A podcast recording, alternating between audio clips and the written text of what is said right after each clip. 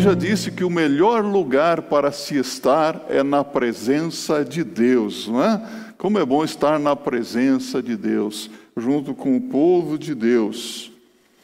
Lucas 10, 38 a 42. Encontraram a passagem bíblica? Então, a uma só voz, leiamos este trecho da palavra do Senhor. Bem fortes ainda vocês estão. E aconteceu que, indo eles de caminho, entrou Jesus numa aldeia, e certa mulher, por nome Marta, o recebeu em sua casa. E tinha esta uma irmã chamada Maria, a qual, assentando-se também aos pés de Jesus, ouvia a sua palavra. Marta, porém, andava distraída em muitos serviços, e aproximando-se, disse: Senhor, não se te dá de que minha irmã me deixe servir só? Dize-lhe que me ajude. E respondendo Jesus, disse-lhe: Marta, Marta, estás ansiosa e preocupada com muitas coisas, mas uma só é necessária, e Maria escolheu a boa parte, a qual não lhe será tirada. Vamos orar ao Senhor mais uma vez? Deus amado e santo, nós estamos aqui na tua presença. Muito obrigado, porque há alegria em nossos corações por estarmos neste lugar, lugar que o Senhor mesmo nos trouxe para prestar culto ao Senhor. Muito obrigado porque nós acabamos de ler a tua palavra e suplicamos que agora o Senhor abra os olhos do nosso entendimento para compreendermos, Senhor, a mensagem que o Senhor tem para nós hoje. Em nome do Senhor Jesus é que oramos. Amém. Podem se assentar. Escolhas você é bom em fazer escolhas ou não? Você sempre escolhe o melhor ou não? Ou já escolheu algo pior? Às vezes nós fazemos algumas escolhas e acabamos nos dando mal, não é? achamos que escolhemos bem e acabamos nos complicando, não é? Então, meus irmãos, eu creio que diariamente na nossa vida nós temos oportunidades de fazer escolhas, ou seja, escolhas constantes. Hoje mesmo, por que, que você está participando deste culto de estudo bíblico e oração? Porque, de alguma maneira, você entendeu por bem que era necessário estar aqui hoje à noite. E você tomou uma decisão. Vou estar hoje no culto com os meus irmãos para agradecer a Deus, para orar e para ouvir o que Deus tem para mim. Foi uma escolha, não foi? E toda escolha que nós fazemos, ela traz consequências para a nossa vida. Consequências boas ou consequências ruins, não é mesmo? No que diz respeito ao nosso futuro eterno, nós, existem apenas dois caminhos, não é? Céu ou inferno. E Deus te dá livre escolha. Eu não acredito naquilo que dizem os calvinistas, não é? Ah, você foi predestinado para um ou para outro. Não, você escolhe. Deus coloca diante de você dois caminhos, duas opções. Não existe uma terceira opção. Então você precisa de sabedoria para escolher o caminho certo, para fazer a decisão certa na presença de Deus. Escolhas são importantes e necessárias. Então, como servos e servas de Deus, nós somos exortados constantemente pela palavra do Senhor a escolhermos com sabedoria. Mas o problema é que às vezes falta-nos sabedoria. Então, se alguém tem falta de sabedoria, o que é que diz Tiago? Peça a Deus que a todos dá liberalmente e não lança em rosto. Quantas e quantas vezes nós temos que pedir, Senhor, me dá sabedoria. Porque as possibilidades são várias, ah, as escolhas são múltiplas. Você tem A, B, C e D, mas qual é a melhor escolha? Qual é a melhor decisão? Às vezes nós somos confrontados com uma possibilidade, por exemplo, de uma mudança de emprego ou de área profissional que está sendo muito comum hoje em dia, e nós ficamos relutantes. Mas será que eu devo ou não mudar de, de área? Será que eu devo ou não é, aceitar essa porta de emprego? Ou eu fico nesse meu emprego? Bem, você é livre para escolher, mas é preciso submeter à apreciação de Deus, buscar a direção de Deus. Então, as escolhas que fazemos dependem muito dos nossos valores, das nossas prioridades, depende muito daquilo que nós julgamos ser importante para nós. Ah, as escolhas que nós fazemos devem levar em conta muita coisa à nossa volta. A questão família tem um peso, não tem? A questão futuro, qual será o meu futuro se eu fizer isso? Mas, meus irmãos, algo que nós sempre devemos pesar na balança é: a minha escolha será do agrado do meu Mestre? Será que o Senhor Jesus Cristo está se agradando ou se agradará dessa escolha que eu pretendo fazer? Porque o nosso objetivo é agradar o Senhor, não é? Há quem procure agradar a si mesmo, há quem viva para si mesmo. Então, mas nesta vida, infelizmente, eu digo nesta vida, nesta vida cristã, muitos não estão agradando a Deus. Muitos não estão correspondendo às expectativas de Deus, e digo mais, mesmo estando na presença de Deus, não estão fazendo a vontade de Deus. Hoje nós estamos na presença de Deus ou não? Jesus está aqui? Está. Mas é possível, às vezes, meus irmãos, estarmos na presença de Deus, mas a nossa mente estar em outro lugar. Você já ouviu corpo presente, mente ausente ou espírito ausente, não é? É como aquele menino que disse para o papai: Vamos para a escola bíblica? Ele disse: Não, meu filho, pode ir para a escola bíblica, é, participe do culto, mas eu estarei com vocês no culto hoje. Como, papai? Estarei em espírito, estarei em sintonia. Eu vou ficar em casa e vou acompanhar o culto online. Vou assistir tudo online. Naquele momento que vocês estiverem cantando, eu estarei cantando em casa com vocês, estarei em espírito. Tem muito crente espírita hoje, não tem? Será que isso é da vontade de Deus? Meus irmãos, às vezes nós podemos estar na presença de Deus, mas com um comportamento, com um pensamento, com um sentimento e até mesmo com valores fora do foco de Deus. Você compreende isso? Às vezes, achamos que estamos agradando a Deus, mas nós verdadeiramente não estamos, porque não estamos agindo de acordo com os propósitos, com os ideais de Deus. Quando analisamos melhor este texto de Lucas, percebemos que nem todos os cristãos têm os mesmos ideais, ou temos? Não temos os mesmos ideais. Deveríamos ter.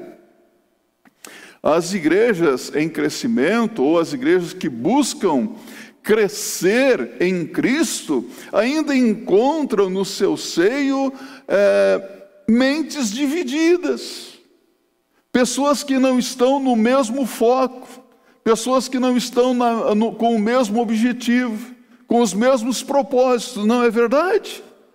Isso é fato, porque igreja também é formada de gente, não é? E cada cabeça uma sentença. Às vezes, estamos com o Senhor, mas nós não estamos voltados para o Senhor. Estamos voltados para outras coisas.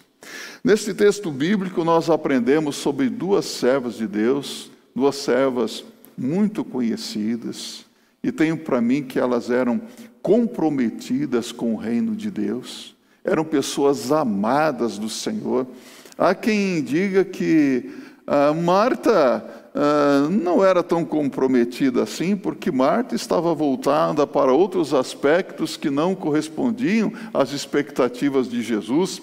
E há quem queira dizer que Marta nem crente era, porque estava voltada para outras coisas que não do reino de Deus. Mas é interessante que se você abrir a sua Bíblia no Evangelho de João, no capítulo 11, no verso 5, a Bíblia diz algo interessante.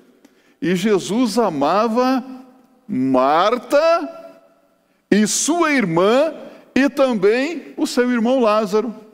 É interessante que no verso 5 não menciona Maria, não é? A sua irmã, não chama pelo nome. Sabemos que são as três aqui. Jesus amava Marta, Maria e Lázaro. Então, Marta era uma mulher amada pelo Senhor Jesus Cristo. E quando a Bíblia menciona Marta e sua irmã, subentende-se que Marta era a irmã mais velha. Irmã mais velha dentro de casa é diferenciada, não é, meus irmãos? Alguém aqui tem uma irmã mais velha? Tem ou não tem? Irmã mais velha parece que sempre quer assumir a liderança, não é? Ou irmão mais velho. É fato ou não? Sim ou não?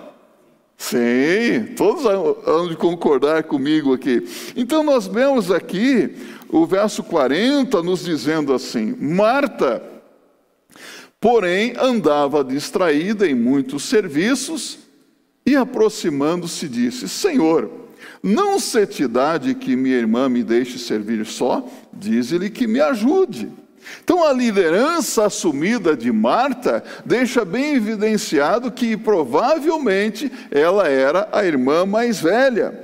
Marta queria o quê? Qual era o foco de Marta? Qual era o objetivo de Marta? Apresentar uma casa bem arrumada, limpa, uma comida gostosa, ou seja, tudo impecável para oferecer para Jesus e os seus discípulos. Isso é bom ou não? Ótimo. Conhece alguém assim? Eu imagino que tem gente aqui que quando chega, talvez lá no sábado, quem sabe, né? É o dia da limpeza. Conhece o dia da limpeza? Na minha casa, o dia da limpeza parece que é na segunda-feira, aquela faxina geral. Você sabe como o, que é, o que é pastor na segunda-feira? Segunda-feira é o dia de folga do pastor. Segunda-feira para o pastor é o dia da estrela cadente. O pastor vira estrela cadente. Você se assenta um pouquinho no sofá assim, amor, pega isso aqui para mim. Aí você se levanta, entrega, fala, agora eu vou fazer isso aqui, vou ler meu livro. Você pode me ajudar aqui? Tá, é o dia inteiro, estrela cadente para cá e para lá. É o dia da faxina, é o dia da limpeza. E eu quero aqui dizer para os irmãos, eu aprendi com um irmão da igreja, não vou contar o nome dele, pastor, quando a situação estiver assim, muita preocupação com limpeza, se dedique a limpar os banheiros da casa. Os banheiros, irmão, é, limpe os banheiros, não vá para a pia lavar louça, não, os banheiros limpe o banheiro da melhor maneira possível, use esses e aqueles produtos, mas quando você for limpar os azulejos do banheiro, também o vaso sanitário, a pia, use uma escova. A escova da sua esposa. E no final você lave e deixe lá. A vingança será benigna. Então, dar a dica aí para os irmãos, não que eu faça isso, meus irmãos, mas é uma maneira assim de deixar tudo limpinho, né? tudo bem organizado, passa sapólio, tá? tá? Mas há pessoas que têm essa preocupação com limpeza. Tudo muito bem arrumadinho aqui, e nós vemos que Marta estava demasiadamente preocupada com o aspecto material e não com o aspecto espiritual. E ela diz: Senhor, não te importas que minha irmã tenha me deixado sozinha com o serviço? Ela já aproveita a ocasião para dar uma bronca em quem? Em quem? No Senhor Jesus. O Senhor não se importa? O Senhor não está vendo? Irmãos, uma mulher irritada sobra para todo mundo, não sobra? tem que sair de perto, meus irmãos. Olha, eu vou dizer aqui, eu não, vou nem falar de TPM aqui, que vocês sabem o que, que é, não sabem? Uma mulher com TPM, eu não sei se Marta está com TPM aqui, eu acho que não. ela estava realmente interessada em fazer o melhor. A coisa bem feita. Marta estava em pecado? Sim ou não? Marta não estava em pecado, com certeza e sim em pobreza, em pobreza espiritual. O que ela estava fazendo não era errado, era bem intencionado, mas ela tinha o objetivo de apresentar o melhor serviço para o Senhor Jesus Cristo e para os discípulos. E ela perdia a oportunidade, meus irmãos, de ser servida pelo Senhor Jesus Cristo. Há pessoas que querem servir, mas há um momento em que você precisa deixar que alguém lhe sirva. Há pessoas que estão sempre querendo ministrar na vida dos outros, mas Deus quer que você seja ministrado também. Sabe, às vezes vemos pessoas boas, comprometidas, engajadas na obra de Deus, mas você percebe nitidamente que são pessoas frustradas espiritualmente. Já se deparou com pessoas frustradas? Nada está bem. Está sempre descontentes. Por que, que são frustradas espiritualmente? Porque elas estão apenas concentradas no serviço deveriam se concentrar na comunhão. Quanta gente frustrada, recalcada. E uma pessoa frustrada, meus irmãos, ela transfere a sua frustração para os outros. De repente, todos estão frustrados e ninguém sabe por quê. É mais ou menos assim: se de repente eu começar a chorar, eu ficar emotivo, sensibilizado com algo aqui, e começar a chorar, algo meu, eu não estou bem emocionalmente, se eu começar a chorar, tenho para mim que muitos vão começar a chorar também e não saberão nem por que estão chorando. E às vezes nós ficamos irritados também porque outras pessoas nos irritam. Pessoas frustradas. Ela não era tão crente em Cristo como Maria. Apenas, meus irmãos, nós percebemos que ela não notou que o que mais agradaria o Senhor não era o serviço. O que mais agradaria o Senhor? Que ela também parasse um pouquinho e se assentasse para ouvir os ensinamentos do Senhor Jesus Cristo. Jesus estava preocupado com casa limpa? Jesus estava preocupado com que todas as, as coisas estivessem em ordem dentro daquela casa? Você já foi em uma casa que está tudo bem organizadinho? Chegou uma senhora, não crente, no meu gabinete, eu atendi, ela estava com um problema, ajudei, mas ela começou a olhar para as partilheiras dos meus, meus livros. Ela ficou, olhou, começou a olhar, falou, pastor, esses seus livros estão mal arrumados. É, ela falou para mim que os livros estavam mal arrumados. E eu falei, não, é uma bagunça santa. Eles são, estão desarrumados, está desorganizado, mas é uma, uma desorganização que eu sei onde está um ou outro, e eu sei onde eu vou encontrar um outro livro. Ele falou, não, a altura, você tem que colocar tudo bem alinhado. Todos os livros têm que estar na mesma altura. Os maiores juntos com os maiores, os menores juntos com os menores, os médios juntos com os médicos. Eu falei, meu Deus, eu pensei, essa mulher tem problema de toque. E eu percebi que ela estava preocupada com o ambiente, com as coisas. Às vezes nós temos preocupação é, de que a parede esteja bem pintada, que as cadeiras estejam bem alinhadas. Se encontrar um pozinho na poltrona, hum, mamma mia. Você já percebeu que há muitas pessoas que são visuais? Pessoas que estão preocupadas muito com a estética, Deixe-me dizer uma coisa aqui para você. Se você quiser, pode escrever que eu vou falar para você.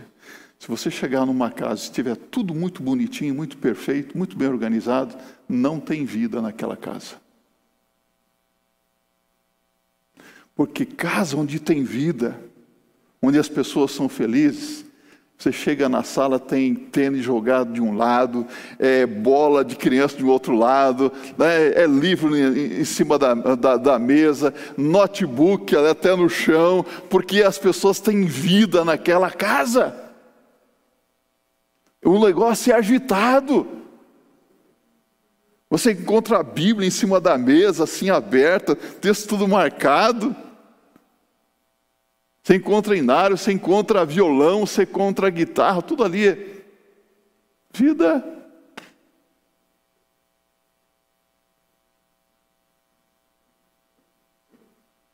Você se preocupa com o quê?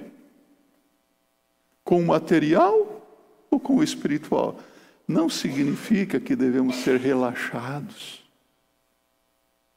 Maldito aquele que faz a obra do Senhor relaxadamente devemos apresentar o melhor para o Senhor, mas sem essa preocupação aqui, meus irmãos.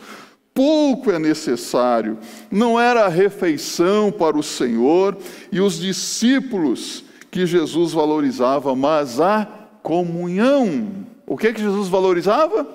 A comunhão. Como é que está a sua comunhão com Jesus? Como é que está a sua comunhão com os irmãos em Cristo? Isso é assim que devemos entender. Às vezes eu vejo uma pessoa ali acabrunhada, e eu sou meio acabrunhado também, essa, né? mas eu procuro quebrar, às vezes, as barreiras, né? porque às vezes a gente cria um, como se fosse um iceberg entre o outro, né? Falei, irmão, como é que você está? Sarou? Tal? Porque você tem que quebrar as barreiras, e às vezes você nem sabe o que está acontecendo com aquela pessoa, mas você tem que estar em comunhão com o outro.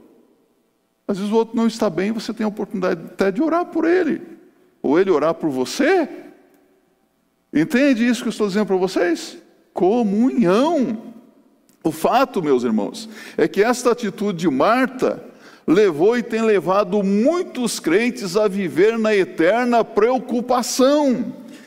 Você está preocupada, ansiosa com muitas coisas.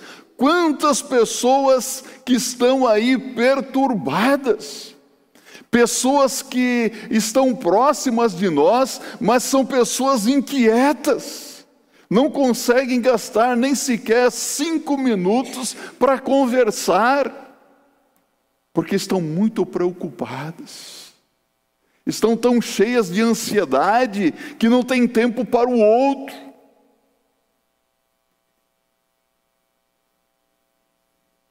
É possível estar na presença de alguém e com o celular na mão, que vemos isso muito acontecer, não é? E a pessoa não está ali. A pessoa está longe. Vou dizer para você: se você ficar com uma pessoa, aí ao, ao lado da pessoa e a pessoa estiver com o celular na mão, colocar em cima da mesa, ou ficar olhando para o celular, pode saber que você não é importante para aquela pessoa. Às vezes eu vejo isso acontecer direta, diariamente. Parece que quem está mais longe é mais importante de quem está perto. As pessoas hoje estão muito preocupadas com o que os outros vão pensar, com a sua imagem coloca uma fotinha lá no, no Facebook. Ai, vou ver quantas curtidas eu recebi aqui. É? Não é isso? Sabe que às vezes eu faço uns testes, às vezes eu coloco uma foto, uma. Decepcionante, às vezes faço testo mesmo. Coloco uma foto minha na academia, 400 e poucas curtidas. Aí eu coloco um texto bíblico. 23 curtidas. Será que, o que, que isso mostra para nós, meus irmãos? O que as pessoas querem hoje? As pessoas estão preocupadas com aparência. pessoas estão interessadas não na palavra de Deus. Desculpe-me se estou sendo sincero com os irmãos, mas isso é bíblico. Houve uma que vivia assim. E eu tenho para mim que a vontade do Senhor é que nós tenhamos uma mentalidade celestial, espiritual, comprometidos com o reino de Deus. Nós devemos pensar no futuro, fazer avaliações pessoais, familiares e outros. O erro está em deixar as preocupações, as ansiedades do nosso dia a dia nos dominar. O que a Bíblia nos fala sobre esse assunto? Será que a Bíblia nos fala sobre isso? Vamos abrir a Bíblia em Lucas, capítulo 12. Vamos lá. Lucas 12, a partir do verso 22. O que, que o Senhor Jesus Cristo falou a respeito das preocupações, as ansiedades? Diz a Bíblia: a seguir, Jesus se dirigiu aos seus discípulos, dizendo: Por isso digo a vocês, não se preocupem com a sua vida, quanto ao que irão comer, nem com o corpo, quanto ao que irão vestir. Porque a vida é mais do que o alimento e o corpo mais do que as roupas. Observem os corvos que não semeiam, não colhem, não tem dispensa nem celeiros, contudo Deus os sustenta. Vocês valem muito mais do que as aves. Quem de vocês, por mais uh, que se preocupe, pode acrescentar um côvado ao curso da sua vida? Portanto, se não podem fazer nada quanto às coisas mínimas, por que se preocupam com as outras? Observem como crescem os lírios. Eles não trabalham nem fiam. Eu, porém, afirmo a vocês que nem Salomão, em toda a sua glória, se vestiu como qualquer deles. Ora, se Deus veste assim a erva que hoje está no campo e amanhã é lançada no forno, muito mais fará por vocês, homens de pequena fé. Portanto, não fiquem perguntando o que irão comer ou beber, não fiquem preocupados com isso porque os gentios de todo o mundo aqui procuram estas coisas, mas o Pai de vocês sabe que vocês precisam delas. Busquem, antes de tudo, o seu reino, e estas coisas lhes serão acrescentadas. E Paulo, em Filipenses 4, verso 6, diz: Vamos abrir a Bíblia, Filipenses 4, verso 6, passagem bíblica bem conhecida de todos nós ele diz assim: Não andeis ansiosos por coisa alguma, antes as vossas petições sejam em tudo conhecidas diante de Deus e dos homens com orações e súplicas e ações de graças. Ele está dizendo: não fiquem preocupados, não fiquem ansiosos com coisa alguma. E é incrível, não é?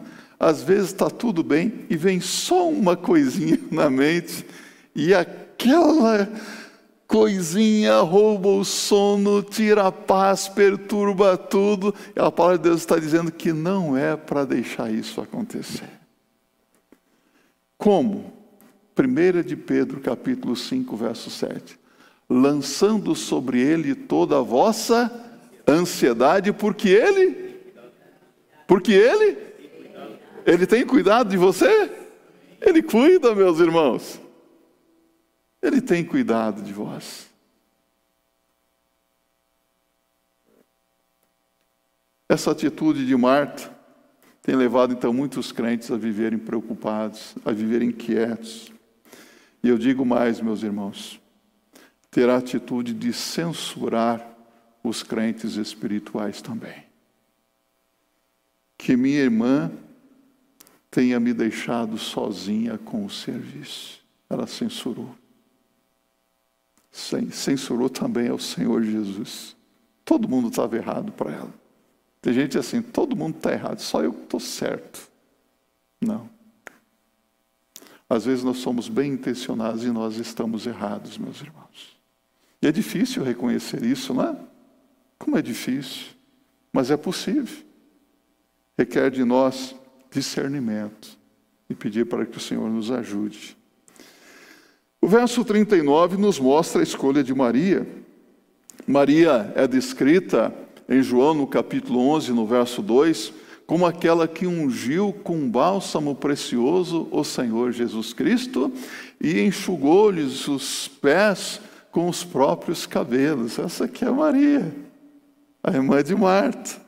Maria estava mais preocupada com o aspecto espiritual do que com o material. Ela sabia ou não sabia que era seu dever ajudar a sua irmã na casa, no serviço doméstico. Ela sabia. Mas Maria, ela percebeu que estava diante de uma oportunidade que talvez não voltaria mais. Ela estava tendo a oportunidade de ser servida pelo Senhor Jesus Cristo, porque Jesus Cristo estava a ensinar. Jesus ensinava, e eu fico imaginando essa cena, aquela mocinha sentada ali no chão, aos pés de Jesus. Como que Jesus deveria pregar, ensinar de uma forma linda, não é mesmo, meus irmãos? Porque a Bíblia diz que até os inimigos de Jesus ficavam impressionados com a maneira como Jesus ensinava, como que tendo autoridade e não como os religiosos da época.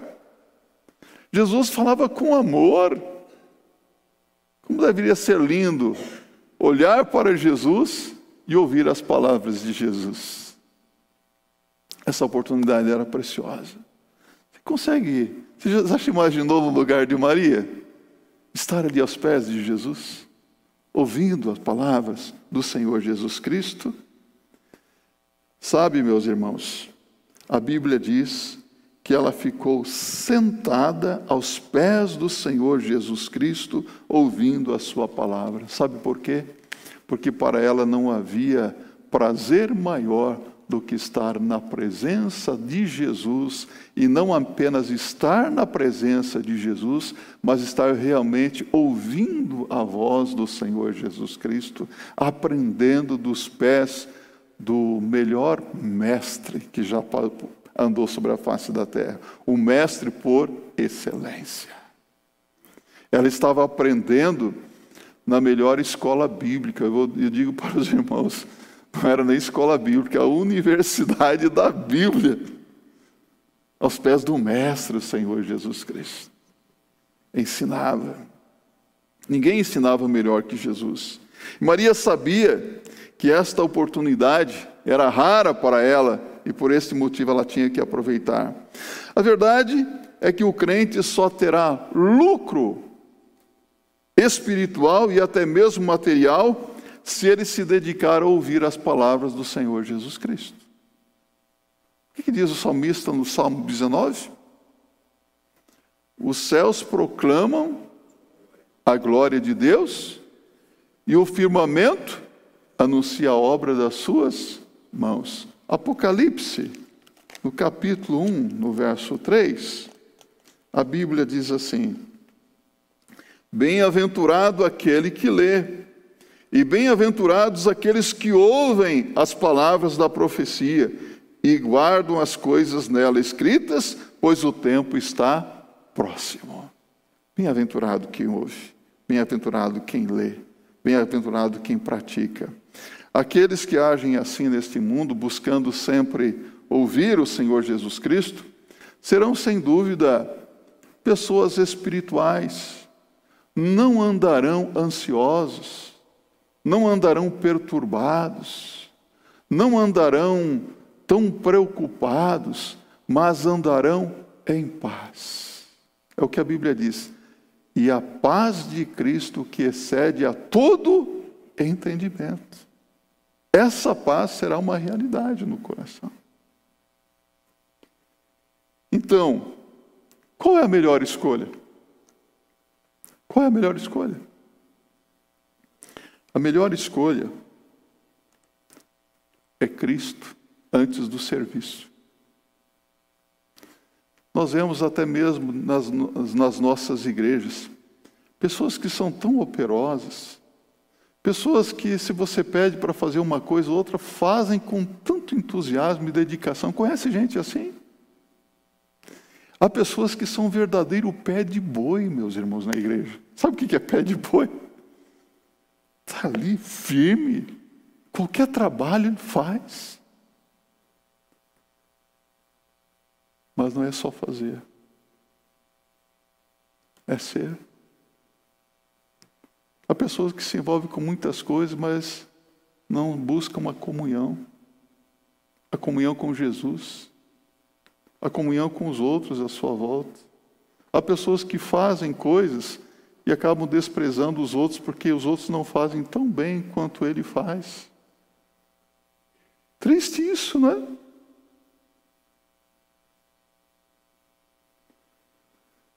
Tem alguns pastores que eu admiro. Até já falei, olha, se um dia eu me aposentar daqui a uns 10 anos, eu gostaria de ser ovelha daquele pastor. Que pastor bom. Tem gente que faz as coisas melhor do que eu. E tem gente que faz as coisas melhor do que você. Não é verdade? Então o que é mais importante? Fazer ou ser? O que é mais importante? Fazer ou ser, meus irmãos? Ser. O Senhor quer que você seja um crente espiritual que vive em comunhão com Ele que vive em comunhão com os irmãos, porque daqui a algum tempo, meus irmãos, tudo passa. A melhor escolha é ser do que fazer. A melhor escolha é estar na presença do Senhor do que fazer alguma coisa. A melhor escolha é colocar, olha o que eu vou dizer para você, o lar antes da profissão. A melhor escolha é colocar o cônjuge antes dos filhos. A melhor escolha é colocar os filhos antes dos amigos. A melhor escolha é colocar o espírito antes da matéria. E há pessoas que fazem uma inversão de valores. Colocam as coisas antes das pessoas. Talvez você olhe para mim, eu moro na igreja. Moro na igreja. Como que eu amo o que eu faço? Mas sabe o que está em primeiro lugar na minha vida? Cristo. Segundo lugar, minha família. Terceiro lugar, minha saúde, porque minha saúde não é de ferro. Tem que cuidar da minha saúde. Em quarto lugar, meu trabalho. E às vezes até parece que pode ser o trabalho primeiro, mas não. O que é prioridade para você? O que é o principal na sua vida? Que tipo de crente você é? Marta ou Maria? Se você é Maria, bem-aventurado, feliz, espiritual. Se você é Marta, é hora de mudar. É hora de atender à orientação do Senhor. Então nós devemos fazer uma profunda reflexão sobre os nossos verdadeiros valores, prioridades e, e deixar que Deus realmente guie a nossa vida de acordo com a vontade dEle. Então Deus não quer que você viva ansioso, preocupado, agitado com muitas coisas, mas que você se preocupe em estar na presença de Deus, em comunhão com Ele, para a glória do seu santo nome. Vamos ser crentes espirituais? Que assim seja para a glória de Deus.